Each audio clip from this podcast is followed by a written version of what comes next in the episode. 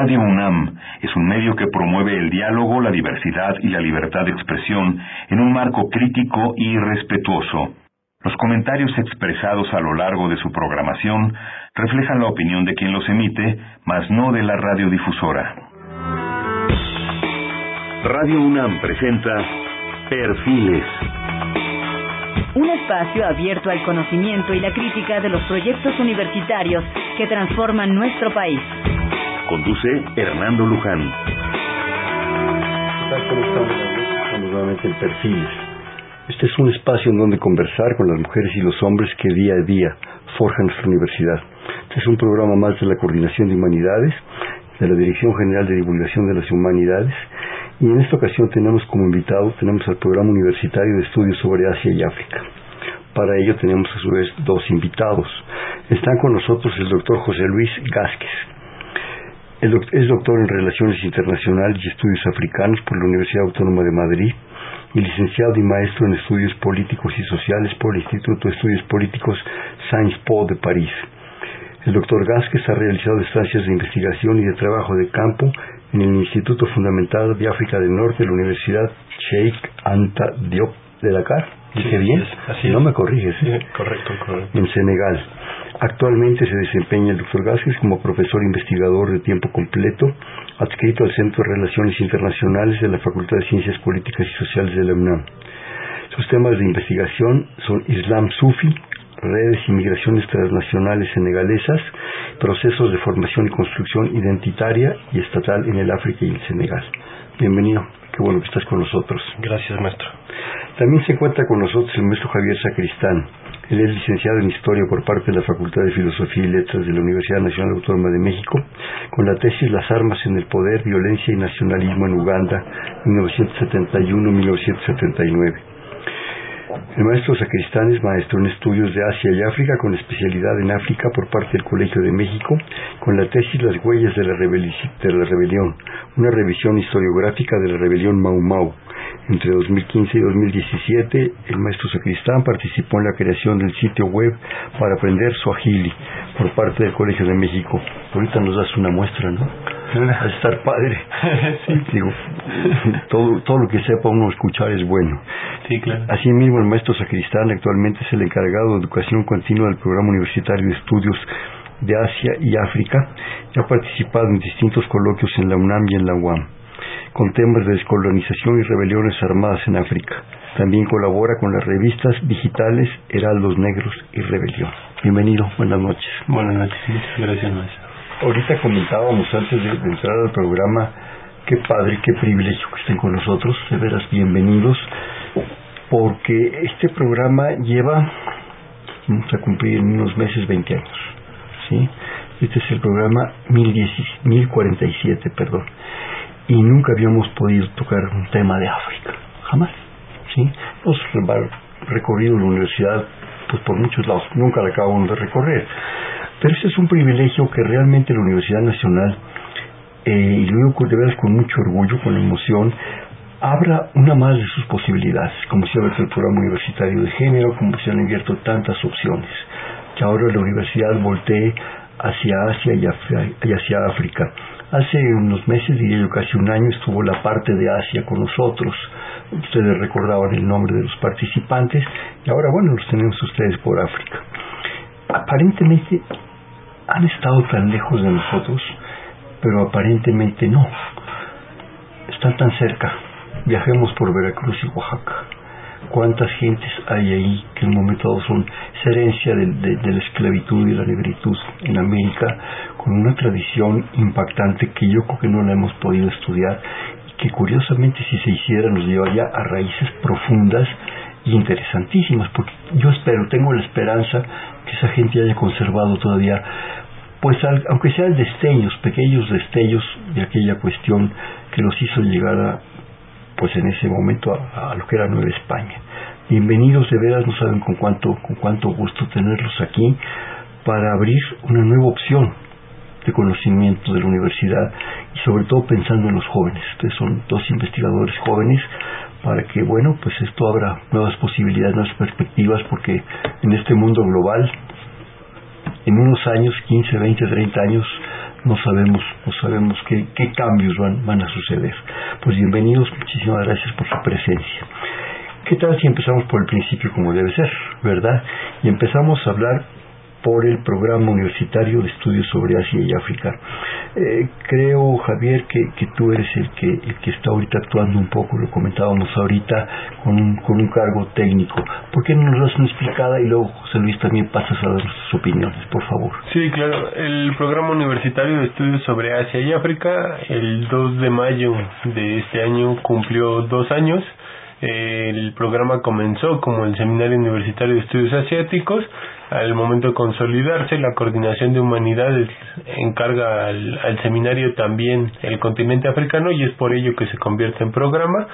Y bueno, es un programa que se ha centrado en la divulgación del conocimiento, justamente retomando una deuda que desde mi punto de vista tiene la universidad con estas dos regiones, ¿no? Retomando una deuda con el estudio de las regiones asiáticas y de las regiones africanas. En distintas facultades de nuestra universidad hay especialistas de ambas regiones y el PUA lo que ha tratado es de reunirlos para plantear proyectos en conjunto. Hay dos proyectos principales del programa. Está el diplomado en estudios sobre Asia, que actualmente se lleva a cabo en el Instituto de Investigaciones Económicas, y el diplomado en estudios sobre África, que comenzará el 12 de agosto de este año y se llevará a cabo en la Torre 2 de Humanidades, en el piso 3. Y bueno, ese se está llevando a cabo en colaboración con el CIELC. Eh, estos dos diplomados son las actividades más importantes del programa. Eso no quita que se hagan seminarios, se hagan este, otras actividades de divulgación del conocimiento. Ah, en febrero de este año vino Jeffrey Snyder, un investigador de Estados Unidos, justamente un economista, a hablar sobre el desarrollo post-apartheid en Sudáfrica y justamente de las teorías económicas. ¿no? Este es otro ejemplo de las actividades que lleva a cabo el programa. Y bueno, es a grandes rasgos lo que es el programa en, en la universidad. Sí. José Luis. Sí, bueno, pues eh, como dice Javier, pues eh, realmente lo que tratamos de impulsar desde el programa universitario de estudios de Asia y África es justo compensar esta, esta digamos, esta laguna histórica en, en los estudios de, de estas regiones, sobre todo la región africana. Yo creo que ha sido muy poco estudiada y desde, desde mi punto de vista, desde paradigmas, digamos, un poco ya anacrónicos, ¿no? Eh, mencionaba, mencionaba hace unos momentos la importancia del legado africano aquí en, México. Y pues eh, sin dejar de, de, lado la importancia justo de, de este tema histórico eh, para nuestro país, eh, también eh, se mencionó hace hace unos momentos que pues es importante en el paradigma actual global. Si África está, nunca había estado en cierto sentido también tan cerca no como ahora. Y eh, pues uno de los objetivos principales del tipo de investigación que realizamos es pues impulsarlos desde una perspectiva crítica que tome en cuenta esta historia particular que han, que han tenido las sociedades africanas sí y de la manera en que se insertan actualmente en las eh, en las realidades internacionales no las sociedades contemporáneas africanas su estudio que nos puede aportar sí no solamente sobre este continente que pues es muy difícil de abarcar es, es inmenso sí las problemáticas también son son múltiples sino también que nos puede aportar para el desarrollo de las ciencias sociales eh, utilizando conceptos que se que empleamos para el análisis de la realidad africana que nos puede aportar también para el análisis de otras regiones no claro. Qué privilegio la ubicación geográfica, política y social de México.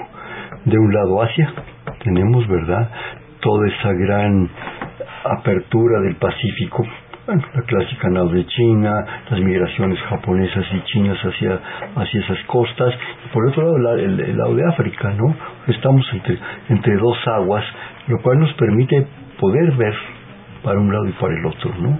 Y que nos vean de un lado y del otro digo, Asia se ha disparado de una manera impresionante, África y yo creo que va para allá. El problema ha sido ese colonialismo brutal, salvaje, del cual ha sido, eh, pues, presa, ¿no? En un momento dado, y con, con cuestiones de, violencia que, ni nos imaginamos nosotros, ¿no? en Asia también la hubo, digo, recordemos la rebelión de los Boers y de los Boxers y de toda esta situación, ¿no? Que en un momento dado nos, nos implica pues estar, estar en medio de ese mundo y es nuestra obligación, yo creo que voltear para los dos lados.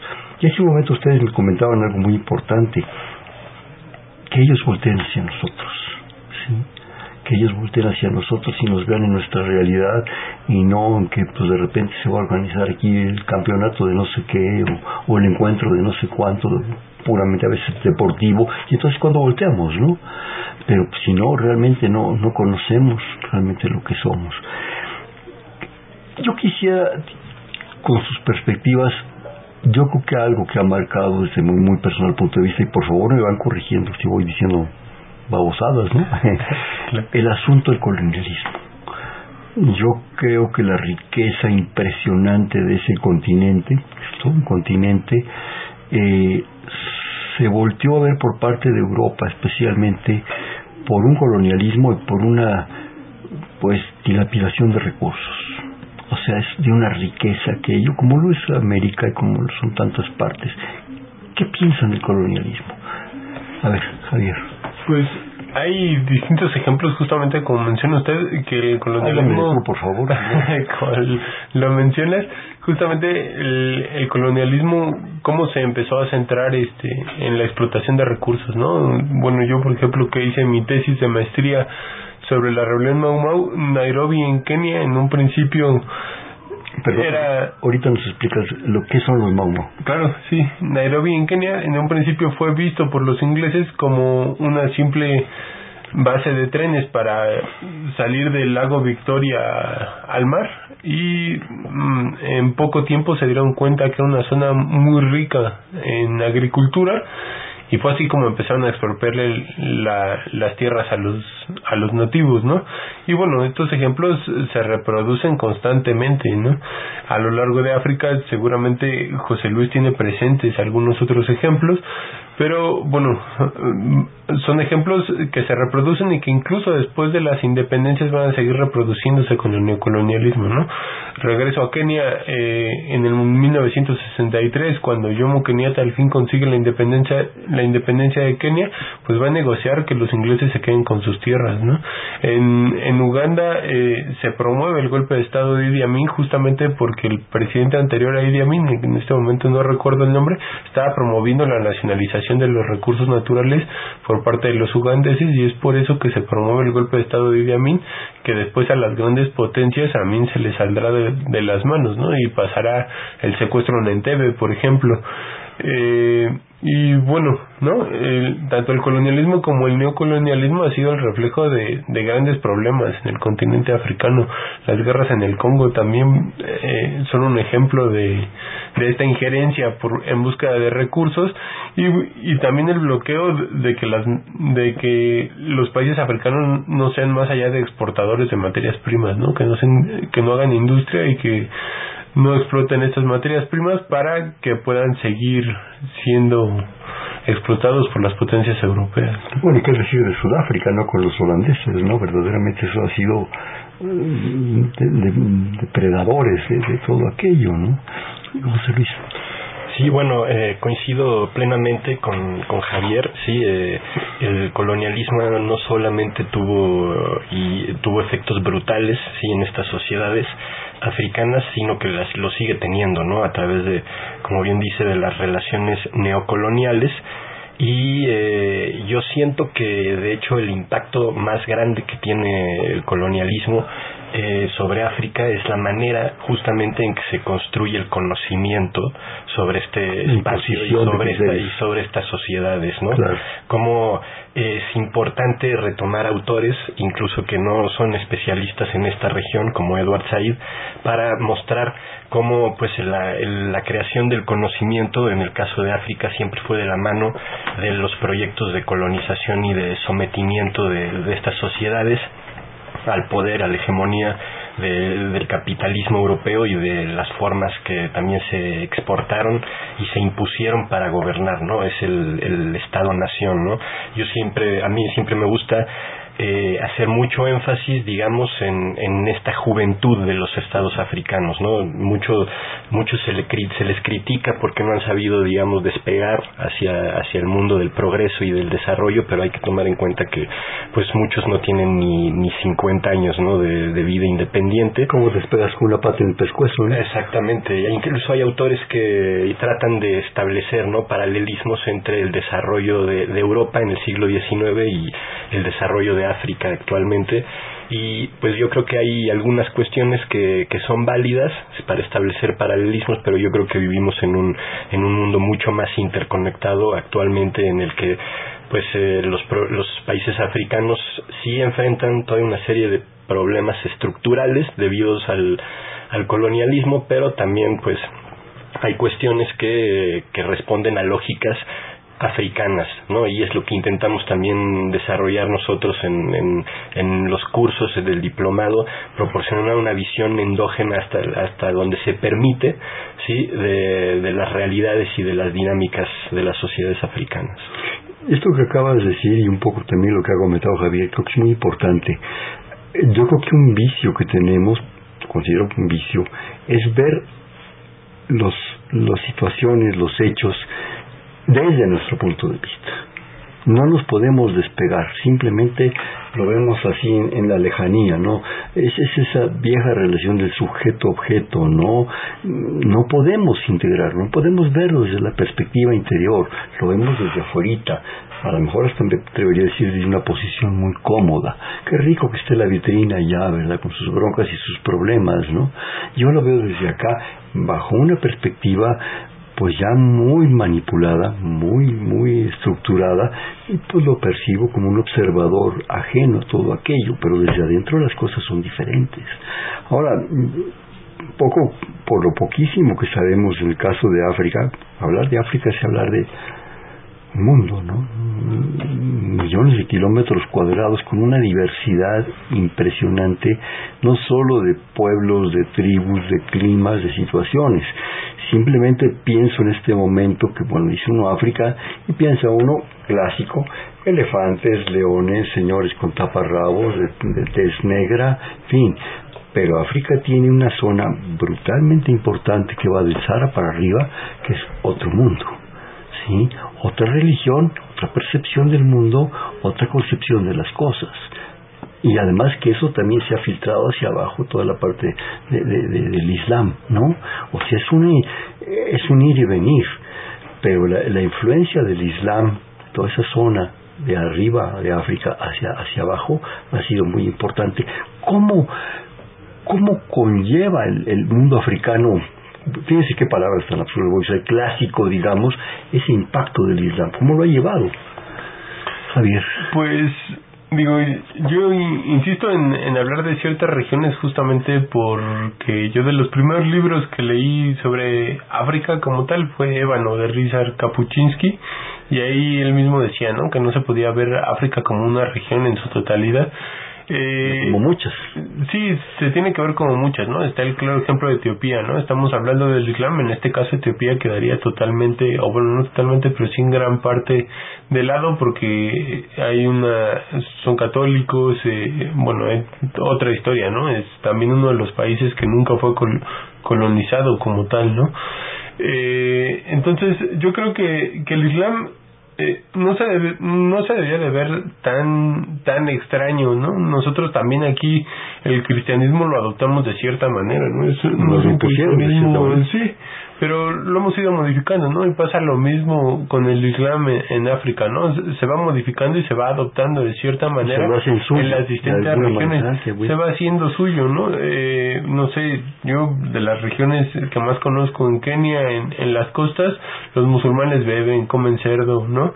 Porque lo van haciendo suyo y porque es al, a lo que tienen acceso, ¿no? Y, y realmente, pues sí, sí hay oran las cinco veces al día, pero también hay otras formas de adoptar la religión, ¿no? Y de adoptar esta fe que pasa también, insisto, en las regiones latinoamericanas y es esto, ¿no? Dejar de ver, justamente como mencionabas, la vitrina a lo lejos, ¿no? Empezar a vernos como iguales es ver que a nosotros también se nos impuso una religión y es una religión que hemos ido modificando y, y adaptando a pues a nuestras creencias y a nuestro contexto.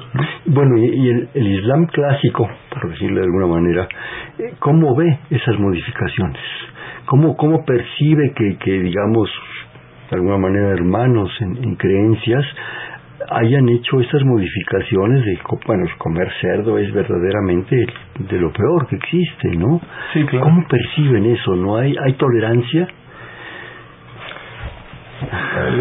Bueno, eh, eh, hablando del, del, Islam y de la relación que tiene justo este Islam que podríamos denominar un poco más ortodoxo, digamos, más, eh, digamos, histórico del, por la región en la que se origina en Medio Oriente, sí es muy, por ejemplo, es muy curioso la manera en que, bueno, curioso, de hecho ni siquiera sería una buena palabra, es una, hay una violencia, ¿no? También en los procesos de islamización como lo hubo en los procesos de colonización, e incluso fueron, para la región subsahariana fueron previos a la, a la colonización, entonces eso te habla de una presencia histórica importante, ¿no? Pero tradicionalmente, pues sí ha habido cierta discriminación de los musulmanes del norte de África a los musulmanes subsaharianos, ¿no?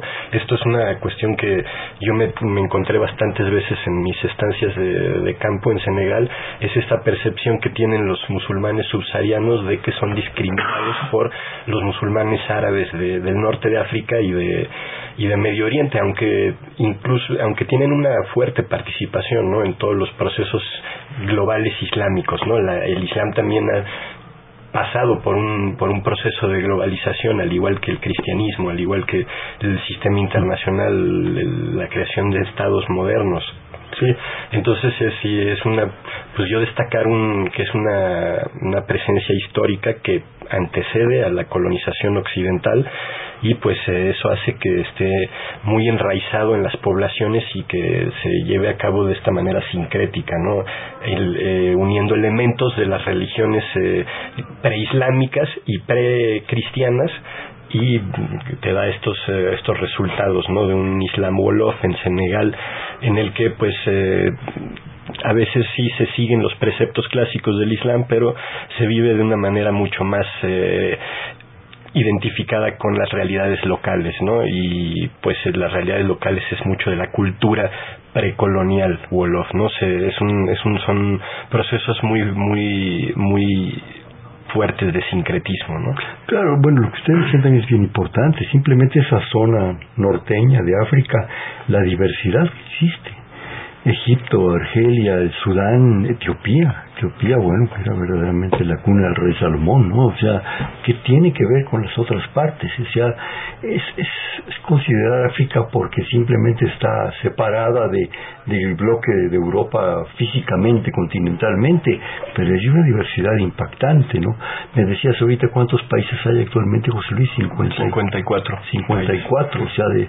Estados independientes. Estados independientes que si bien en algún momento dado 10, 15 pues en el periodo colonial, sí, con los dominios eh, franceses, británicos, alemanes, portugueses, españoles, españoles, perdón, incluso, pues sí eran eh, eran agrupaciones eh, territoriales más vastas, ¿no? Pero sí lo que tenemos ahora pues es una explosión de estados-nación independientes que ya representan en sí una cierta homogeneización, intentos de homogeneización de, sociedades todavía más diversas, ¿no? Divididas en, en, identidades religiosas, étnicas, tribales. Por necesidades hasta de supervivencia, yo creo, ¿no? Claro, claro. Eh, ah, yo creo que un, punto importante que sí me encantaría que ustedes nos comentaran para enriquecernos es el asunto de las tribus.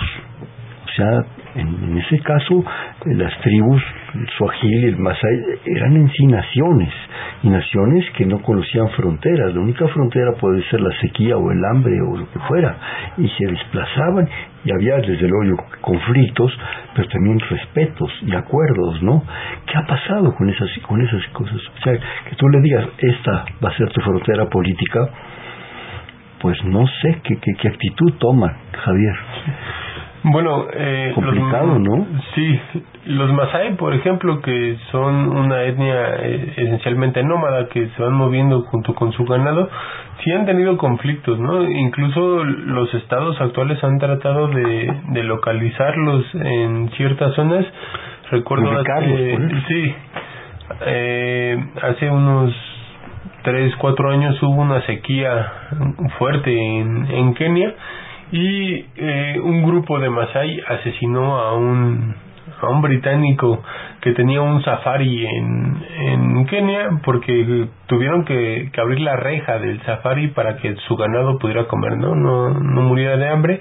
Este hombre va con algunos de sus escoltas y los Masai contestan y matan al dueño del safari y, y algunos de sus escoltas, ¿no? Entonces es justamente eh, el problema de cambiar las dinámicas tradicionales se vuelve un conflicto y una tensión política constante, ¿no? Y, esa tensión política mm, tiene su historia en el colonialismo también, ¿no? En los cambios que se hacen a lo largo del colonialismo, las reservas de cacería que se hacían para, mm, digamos, mm, para los safaris, para la caza de, este, de trofeo, como se le llama, eh, pues eso evita que, que los africanos cacen ellos mismos, ¿no? Entonces, justamente el concepto de caza ilegal tiene una historia desde el colonialismo y quienes hacían la caza ilegal eran los africanos, porque ellos que hacían caza por subsistencia, se les prohíbe la cacería porque ahora se va a hacer caza de, de, trofeos justamente solamente para los blancos, ¿no? Claro. Y ellos son los que tienen que invadir estas reservas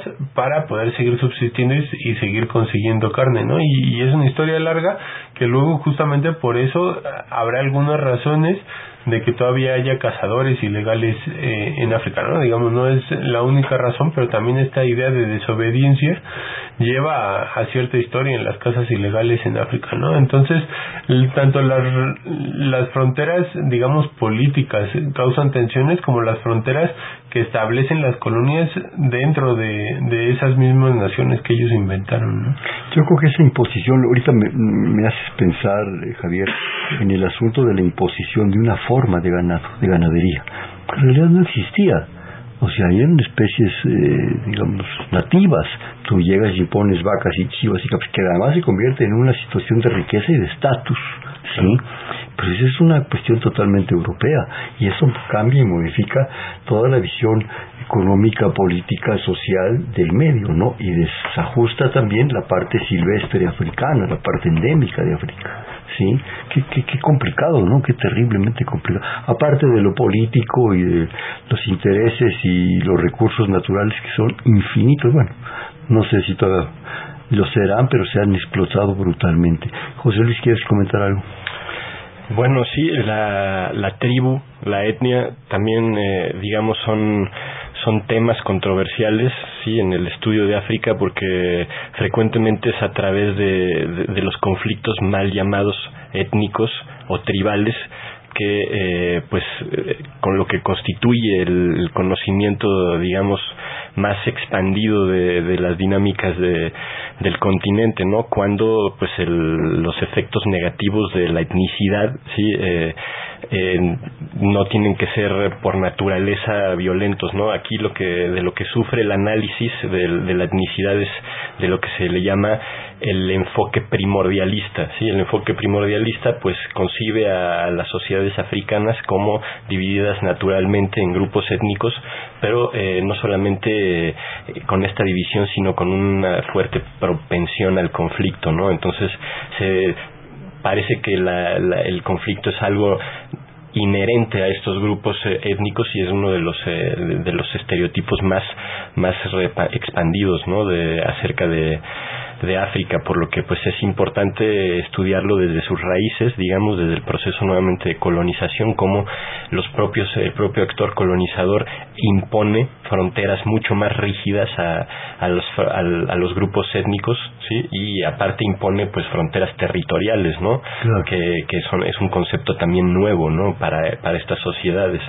Y como pues in, eh, con el paso del tiempo son los propios africanos que se empiezan a reconocer en estas estructuras identitarias, pero que los que las designaron fueron los propios actores coloniales, ¿no? Tenemos ahí también el, el dramático ejemplo de, del genocidio de Ruanda que se acaba de cumplir hace poco 25 años de su de, de, de aniversario de pues de este esta etnicidad llevada a un punto en el que pues eh, lamentablemente eh, esta visión primordialista primó desde ciertas esferas del gobierno ruandés en ese entonces controlado por los por los hutus y pues terminó en, en esta del, que es la de las grandes masacres ¿no? del, del siglo XX que eh, se origina en gran medida por esta relación de la que ya te había platicado entre construcción del conocimiento y colonialismo, ¿no? Y la manera en que los europeos clasificaron a las sociedades eh, eh, africanas y cómo canalizaron ciertos recursos para algunos y cómo los pusieron en cierta en posiciones de autoridad algunos, lo que pues generó un, una olla express de conflictos que a la hora de la colonización ni siquiera a la hora de la colonización, después de los regímenes llamados de partido único, estos regímenes muy autoritarios, pues es lo que lo que ha predominado no en el África de la posguerra fría no cuando le retiran el apoyo también las grandes potencias pues es este legado colonial en el que pues las mismas estructuras que impuso el colonialismo son la, la causa que explique la, la rivalidad no pero lo que deja de lado también este enfoque es que las relaciones étnicas en, en África son en su mayoría pacíficas no y siguen hasta la fecha manifestándose de, de manera esencialmente pacífica. Es este digamos esta exacerbación que viene de, de, fuera la que le ha dado en algunos contextos este carácter tan violento no bueno yo creo que ese viejo principio romano de divide y vencerás y enfréntalos verdad y tú tú recoges ahora sí que lo, lo, bueno de todo este asunto y lo bueno son los recursos en última instancia son los recursos lo que está interesando yo creo que a las grandes compañías y las grandes potencias, y yo estoy hablando prejuiciosamente si ustedes quieren, lo que les interesa es el recurso, es mantener su estatus de su propia sociedad, como ha sucedido en América y en tantos lados, ¿no? Y yo mantengo mi estatus, tú te bolas, o te enfrento, o te hago propicio un enfrentamiento, y los diamantes son míos, ¿no? Y el oro, y el petróleo, y el gas, y todo esto, ¿no? ¿Les parece que vayamos a un corte de estación, por favor? Sí, claro. Estamos en perfiles un espacio en donde conversar con las mujeres y los hombres que día a día forjan su universidad, programa más de la Coordinación de Humanidades y de la Dirección General de Divulgación de las Humanidades y las Ciencias Sociales. Y en este caso tenemos como invitado al programa universitario de estudios sobre Asia y África, y específicamente vinieron a platicar con nosotros el doctor José Luis Vázquez y el maestro Javier Sacristán. Estamos en 5536 8989, te repito 5536 8989. Buenas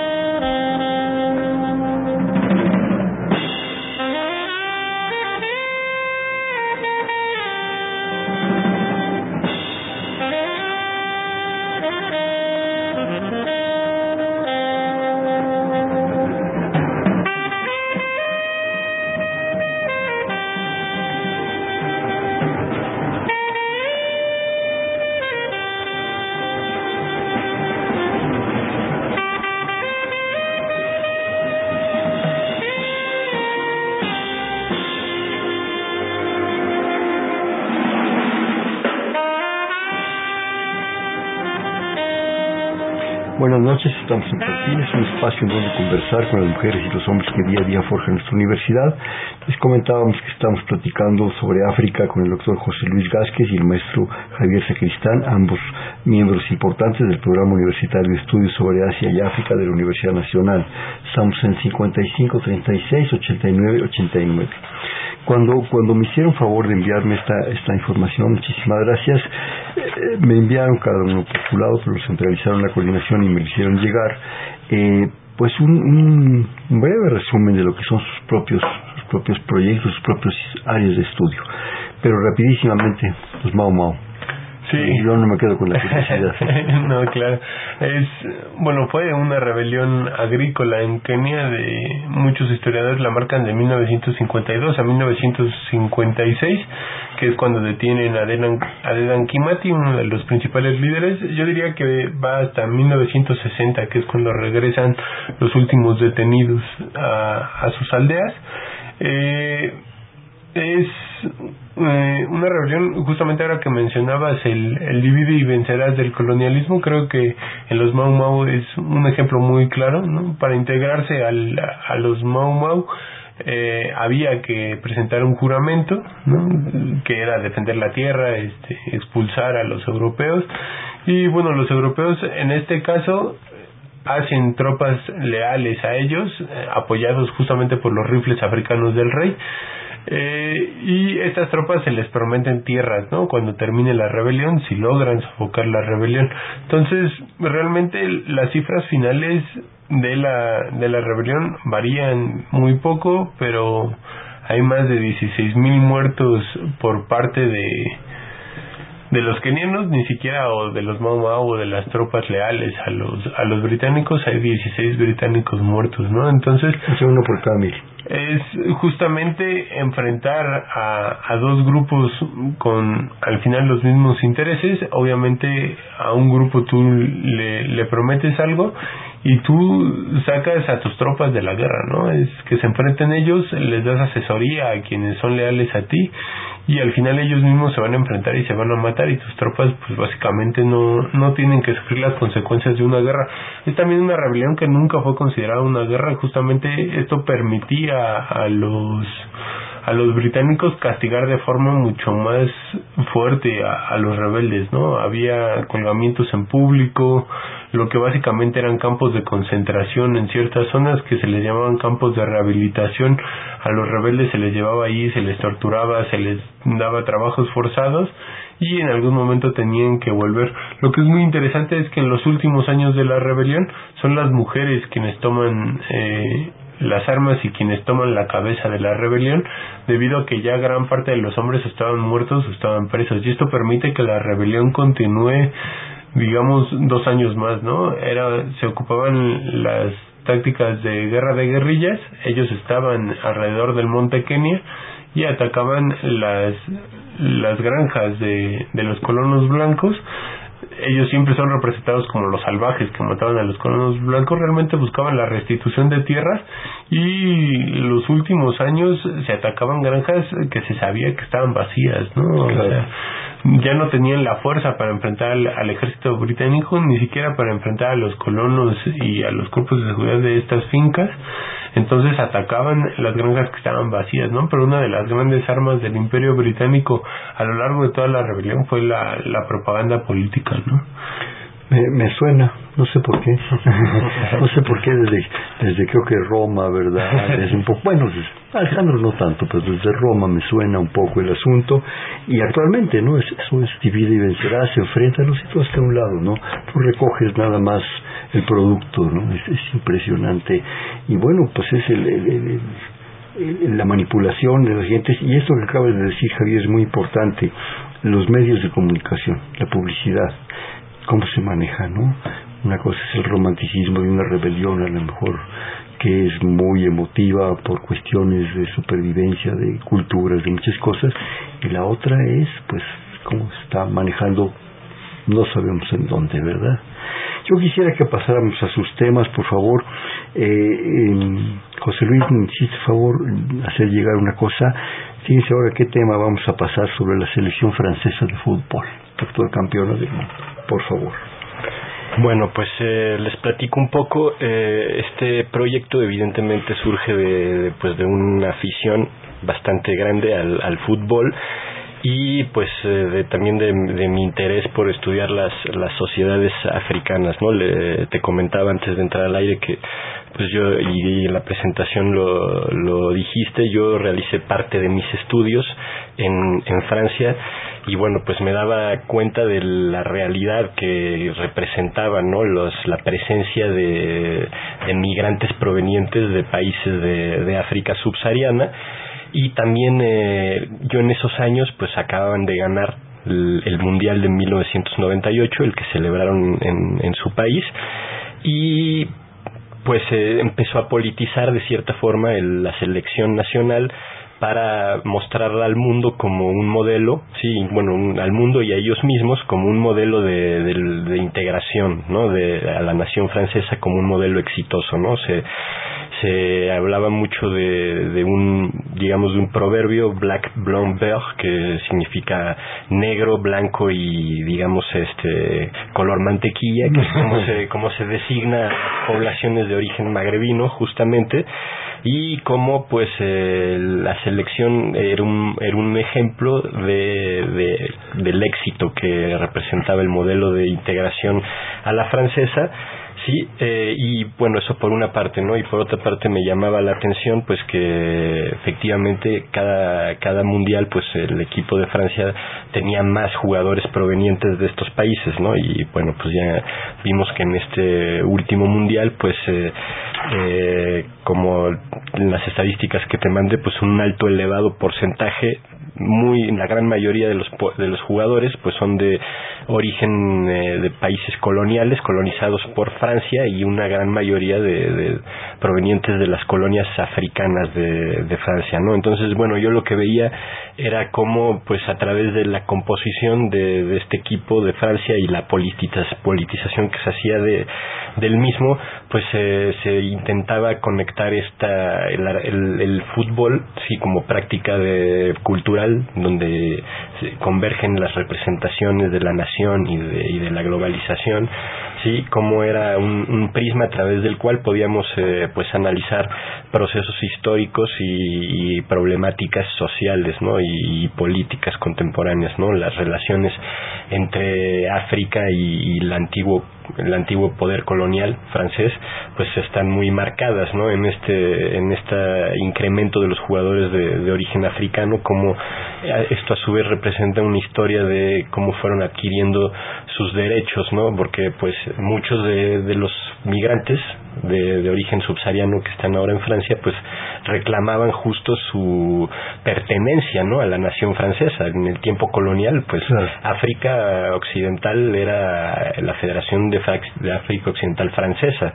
Eran ciudadanos franceses. Sobre todo a partir es lo que trato también de, de desarrollar en este trabajo es como pues eh, pasaron en cierto momento de la historia colonial a ser considerados ciudadanos ¿no? de, Francia ¿no? entonces esta construcción eh, poscolonial les permitía reclamar a través de, de, los vínculos que se habían establecido entre estos dos entre estas dos regiones pues sus derechos no de, de ser considerados ciudadanos eh, de, y, y que ciudadanos que poseen la nacionalidad francesa ¿no? Sin embargo pues eh, este lo que también me he dado cuenta es que eh, esta valorización positiva que se tiene a través de lo que representan las, los equipos nacionales, pues también va muy de la mano de, del éxito deportivo, ¿no? Cuando eh, la selección francesa no gana, entonces lo que florece es un discurso pues justamente muy crítico del modelo de integración y la migración como un elemento que como un elemento que muestra la decadencia de, de la nación francesa. Racista, racista completamente exactamente. Si, si ganas entonces si eres mío si pierdes pues pues a ver cómo te las rascas con tus propias uñas no ahorita que dices esto me, me, me sorprende digo a lo mejor cuando repites la palabra ciudadanos diez veces, probablemente para nosotros no sea tan significativa, pero el concepto ciudadano en Francia es un concepto de la Revolución Francesa. Es un concepto de libertad, de igualdad y la fraternidad basado en los derechos del hombre. ¿sí? Entonces, ser ciudadano es ser en fin, era como un poco los libertos de, de, Roma, ¿verdad? En fin, que ya no eres esclavo, eres un liberto y empiezas a entrar en esa concepción de que también puedes llegar a ser un ciudadano romano, ¿no? Ciudadano en Francia es un estatus que para nosotros a lo mejor no tendrá mucho significativo, pero para allá es impresionante, y más por un grupo que viene de, pues, de condiciones de pobreza y de humildad y de humillación brutal, ¿no? Es, es, increíble, ¿no? Como, como las, una simple palabra cambia eh, la concepción del mundo y, y, tu pertenencia a un mundo, ¿no? Yo creo que el deporte, en este caso, tú lo, lo comentas y qué interesante percepción de las cosas, ha logrado en muchas gentes originarias de África una superación, ¿no? Dependiendo curiosamente de su biotipo. Para el fútbol son extraordinarios, para el atletismo de fondo son extraordinarios, un poco para el atletismo de velocidad, pero hay otros deportes en los cuales no han podido impactar a pesar de su extraordinaria condición corporal, física y de velocidad, es impresionante, ¿no? Pero hay Y además también yo creo que falta lo que tú comentabas antes de entrar, la infraestructura. ¿sí? Fútbol, agarras una pelota hecha de calcetines viejos y un pedazo de campo y a darle. Para correr, ver correr a Bebe Diquila, yo vi documentales de sus orígenes en los campos africanos, era qué barbaridad, ¿no? El tipo jadeaba con el corazón en la garganta, ¿no? Claro, ganó dos maratones. Sí, si me permites ahondar en esta en esta cuestión, eh, bueno, en, la, en, en, el caso de esta última selección, pues también lo que analizando un poco las historias de, de los jugadores, las historias familiares, pues tenemos los que ya son los llamados los de la segunda, incluso tercera generación de inmigrantes que ya son ciudadanos franceses, legalmente ciudadanos, pero que sin embargo socialmente siguen siendo eh, discriminados bastante sistemáticamente, ¿no? Es, eh, en específico hablo de los de los grupos magrebines, de, de, los países magrebíes y de los eh, y de los países subsaharianos. ¿Qué es magrebí qué es Los países del Magreb, digamos, son los países del norte de África, ¿no? Y los países subsaharianos, pues como lo, indica el, sufijo, el prefijo, perdón, es eh, los países que se ubican al sur, del, desierto del, del Sahara, ¿no? Entonces existe el caso, por ejemplo, de, de Kylian Mbappe que eh, pues eh, nació en Francia, tuvo acceso a todas las infraestructuras deportivas, lo convierte, que lo convierten en el gran jugador que es hoy en día pero también tenemos el caso del camerunés Samuel Umtiti, ¿no? Samuel Umtiti, él nace en Camerún, entonces pues se enfrenta a una realidad completamente diferente a la que se a la, que vive Kylian Mbappe, ¿no?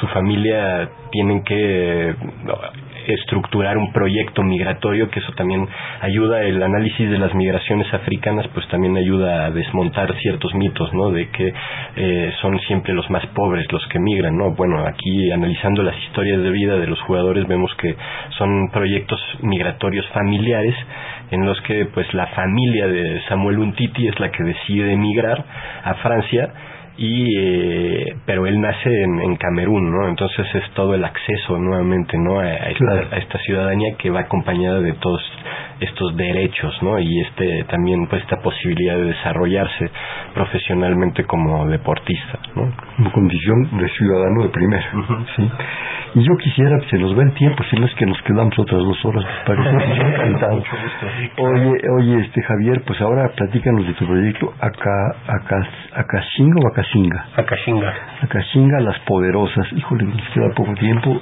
pero... a grandes rasgos... Eh... No, no, a corto plazo, padre.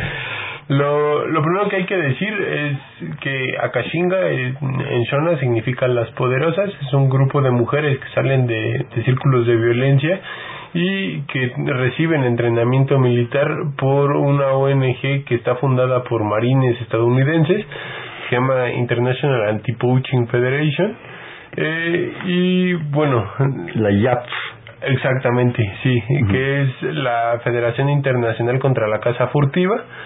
Y bueno, estas mujeres reciben un entrenamiento militar. Eh, es importante también mencionar que en Zimbabue es de los pocos países donde es legal matar a alguien a quien se sospecha que está haciendo caza furtiva. O sea, eh, y bueno, queda claro que en reservas protegidas una persona que no que no es reconocida por quienes administran o quienes trabajan en esas reservas pues está ahí hacer para hacer caza furtiva. Zimbabue eh, en Zimbabue es completamente legal matar a alguien dentro de, de una reserva protegida con la excusa de que esté haciendo caza furtiva.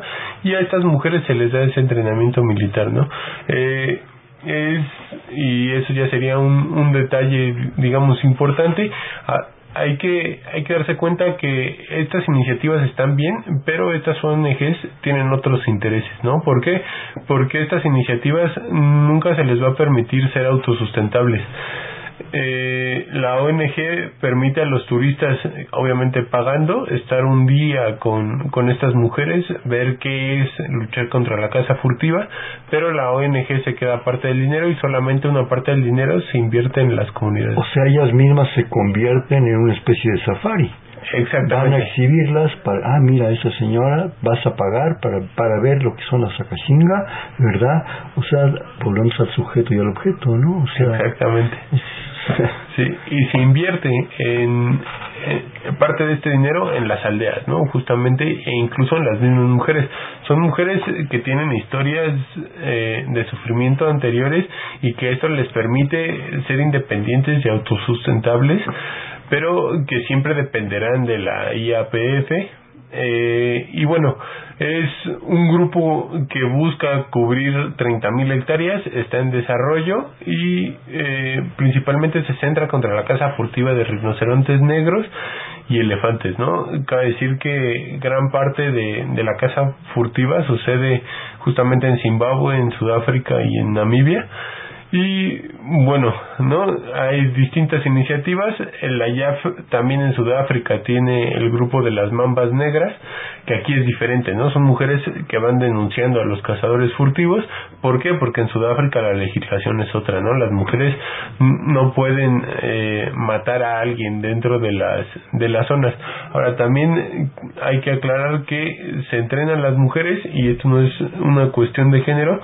¿Por qué? Porque al, al ser mujeres que salen de cuestiones de violencia no se corrompen tanto como se podría corromper un hombre y tampoco utilizan de primera mano la fuerza letal, ¿no? Ellas buscan primero detener a los a los cazadores furtivos y el cazador furtivo se sigue resistiendo, sigue haciendo un intercambio, digamos, de balas, pues ahí sí no queda más que utilizar la fuerza letal, pero sí había una denuncia de que los hombres que, que lucharon contra la caza furtiva en Zimbabue utilizaban de primera mano la fuerza letal. Esto también ha reducido la, digamos, el asesinato de los de los cazadores furtivos buscando porque justamente las redes de tráfico de marfil eh, quien está más abajo en estas redes de tráfico son los cazadores, ¿no?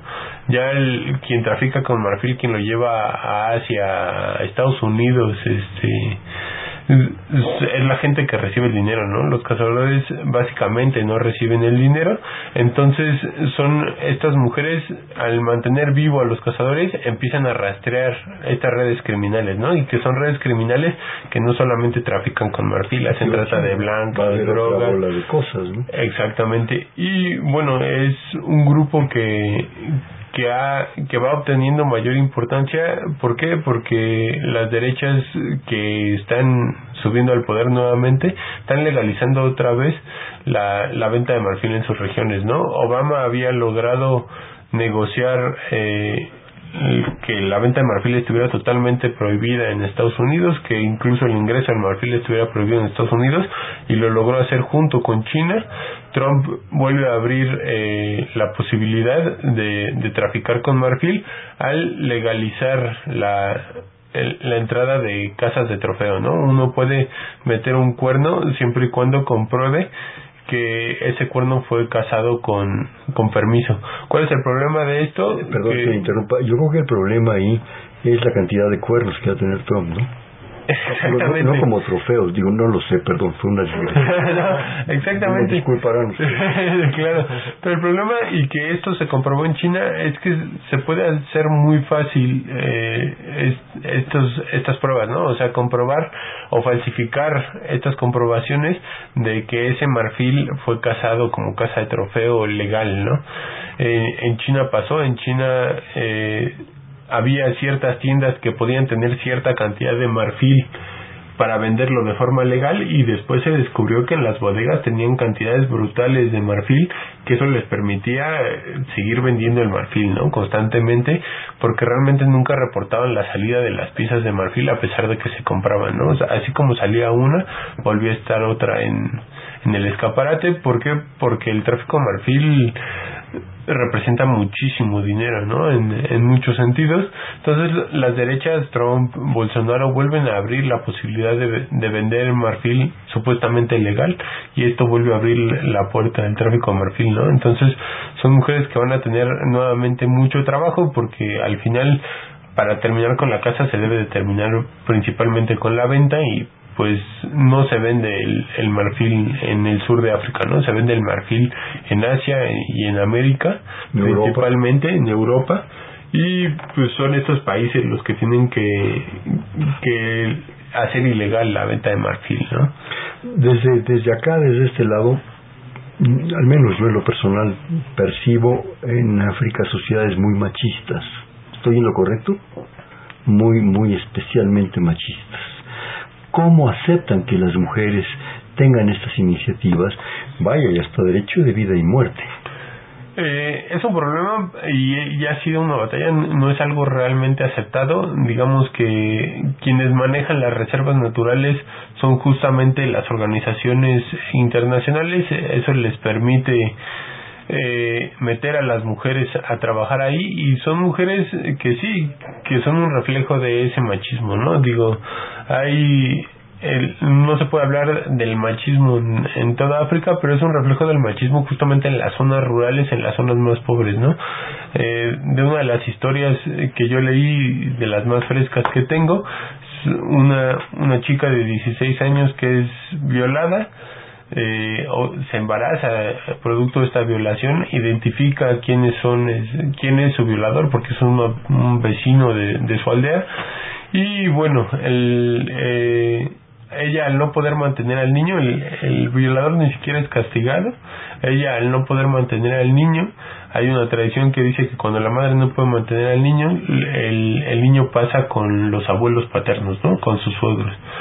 Eh, la mujer al no tener dinero deja de ver a su hijo alrededor de dos años y es justamente esta organización la que la recluta, vuelve a tener dinero y eso le permite recuperar a su hijo alejarse hasta cierto punto de la aldea o por lo menos estar con su familia y digamos empezar a hacer hacer ver que tanto existe este machismo y esta violencia como también existe la disposición de que ellas trabajen en contra de la casa furtiva, ¿no? Y, que ellas puedan seguir viviendo en sus aldeas sin temor, obviamente porque ahora saben defensa personal, porque están empoderadas, pero también justamente porque estas organizaciones, fuera de las críticas que se les puedan hacer, eh, pelean, digamos, contra estos roles de género. Este asunto de la Sacachinga ha propiciado que haya una menor cantidad de caza furtiva, que se conserven un poco más las especies, digamos, en el fondo? Sí, digamos que, que Zimbabue desde que legaliza la este el, el asesinato de, de cazadores furtivas, esto reduce obviamente la caza furtiva y bueno, las mujeres eh, han logrado también que sí se castigue la caza furtiva como tal con largas largas condenas de cárcel y esto sí reduce y desmotiva ¿no? a, a la caza furtiva pero sigue siendo un problema crítico la, la cuestión de la desaparición de las especies, ¿no? Me imagino por el largo y ancho de África, y no solo de rinoceronte y elefante, sino de, de todo, ¿no? Claro. Aparte de las condiciones climáticas, que hasta donde yo entiendo cada vez son más críticas por cuestiones de calentamiento, de todo esto, ¿no? Rapidísimo, por parte de ambos, eh, José Luis Basmano, algún breve comentario, una conclusión. Eh, bueno, eh, simplemente eh, nos pediste al inicio de, este programa, bueno, previo al programa, que pues habláramos de, de las percepciones, del conocimiento que existe de, estas regiones en México. Y bueno, pues en ese sentido exhortar a los jóvenes y eh, curiosos sobre las realidades africanas que se acerquen con nosotros al PUEA, a que conozcan nuestra oferta y eh, pues que con nosotros se encontrarán justo eh, un, un interés por desarrollar los temas africanos siempre respetando la, el paso de la historia, el legado histórico, pero en su dimensión contemporánea y en la medida de lo posible tratar de descontaminar este conocimiento africano plagado de, estereotipos y de representaciones y estigmatizaciones. Rápidamente, antes de que hable Javier, eh, supongo que ustedes tienen mayor acceso, naturalmente, a cuestiones más serias de literatura, de poesía, de música, de cultura, en fin, todo eso. José Luis, digo Javier, perdón. No, importa. Sí, eh, coincido con José Luis, ¿no? En esta conclusión, acérquense al PUEA, eh, está a punto de abrirse el diplomado en estudios sobre África y bueno, también habrá este más espacios, hay hay más gente con, que les puede apoyar en estas curiosidades que lleguen a tener sobre el continente africano. Eh, y bueno, en el diplomado pueden empezar a acercarse a los especialistas. Eh, yo quisiera hacer un exhorto a nuestros escuchas. África es algo más que el continente negro, eh, los rinocerontes, los elefantes, en fin, las tribus, ¿verdad? Con sus taparrabos muy bonitos. Eh, eso a veces hasta raya en folclorismo, es algo más profundo, con una cultura sorprendente, diversa, como no nos damos crédito, comida, cultura, música, los textiles son una hermosura. Entonces acerquémonos con ustedes, que son un grupo muy importante y muy serio para hacer esto. Rápidamente un bote pronto, una palabra y me dicen la que se les ocurra. África. Historia. Identidad. Colonialismo. Brutalidad. E historia. explotación. Eh, recursos naturales. economía global. Futuro de África. Eh, futuras potencias. Prometedor. Este fue Perfil, es un espacio en donde conversar con las mujeres y los hombres que día a día forjan nuestra universidad en el programa de la Coordinación de Humanidades de la Dirección General de Divulgación de las Humanidades y las Ciencias Sociales y del Programa Universitario de Estudios sobre Asia y África. Estuvieron con nosotros eh, como invitados el doctor José Luis Vázquez. José Luis, muchísimas gracias. Muchas gracias por la invitación. Y el maestro Javier Sagrizán. Javier, muchísimas gracias. Gracias por la invitación. Este, en la coordinación la doctora Silvia Torres, en los controles Humberto Sánchez Castrejón, en la producción Carmen Sumaya, en los controles Fernando Luján. Este fue Perfil, es un espacio donde conversar con las mujeres y los hombres que día a día forjan su universidad. Gracias, buenas noches.